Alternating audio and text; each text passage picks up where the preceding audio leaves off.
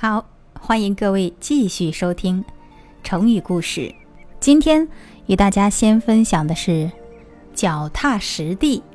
脚踏实地这个成语，想必大家都不陌生。那么，关于它的典故，大家可都知晓。我们今天一起来看。近义词呢是踏踏实实，反义词呢是好高骛远。出处是宋邵伯温《邵氏文鉴录》，脚踏实地，比喻做事踏实认真，不浮夸。司马光是北宋时著名的政治家和历史学家，曾主持编写了《资治通鉴》。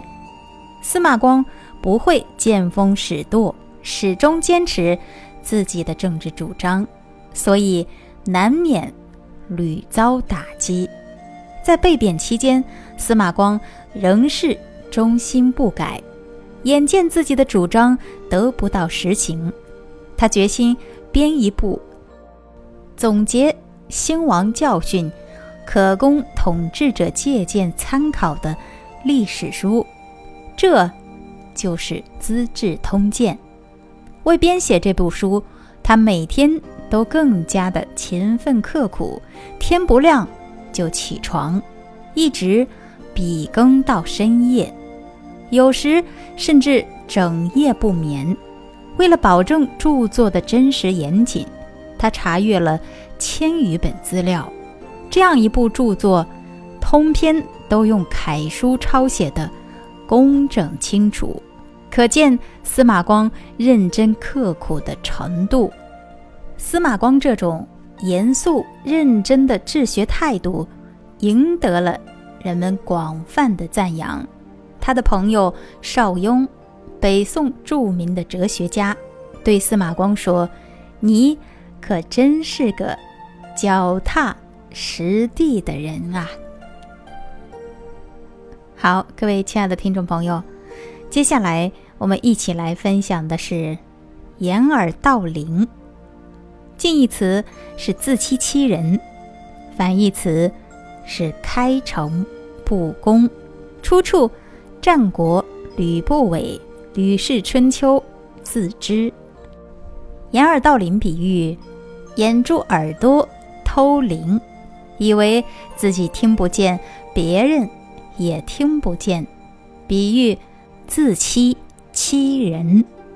春秋末年，晋国的智伯。灭掉范氏，把范氏家中的财物洗劫一空，但有一口大铜钟却被遗漏在屋旁的草丛中。一天，有个人在附近闲逛，偶然发现了这口钟，他不由得心中大喜，心想：这口钟可真大呀！要是把它扛出去卖了，肯定。得不少钱，能够我吃上好几年的。于是他就想去扛那口钟，可是那口钟实在太重了，纵然他用尽了全身的力气，也未能把钟移动一下。忽然，他看见了一堆被打碎的水缸碎片，一下子有了主意。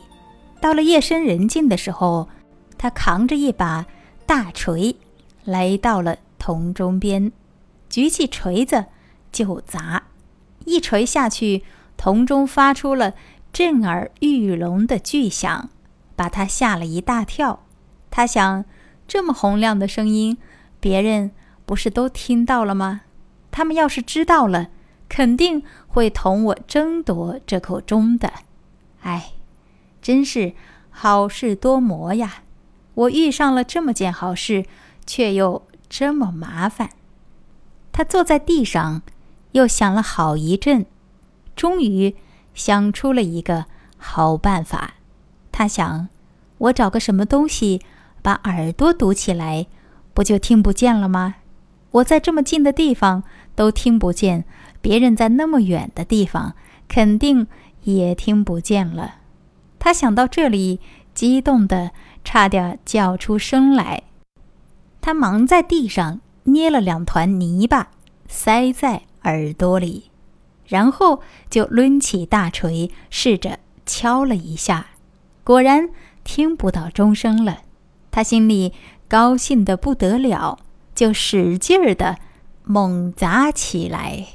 住在周围的人们听到了钟声，慌忙穿衣起床，都跑过来看。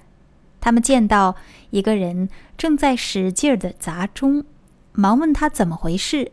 可是那个人却毫无反应。人们走到他跟前，他才发现有人，忙奇怪的问：“我都听不见声音，你们怎么会听见呢？”他面前的人这时看到了他耳朵里塞着东西，明白了他的意思。都忍不住哈哈大笑了起来。好，各位听众朋友，以上就是道中掩耳的故事。后来经过流传，变成了我们今天所熟知的掩耳盗铃。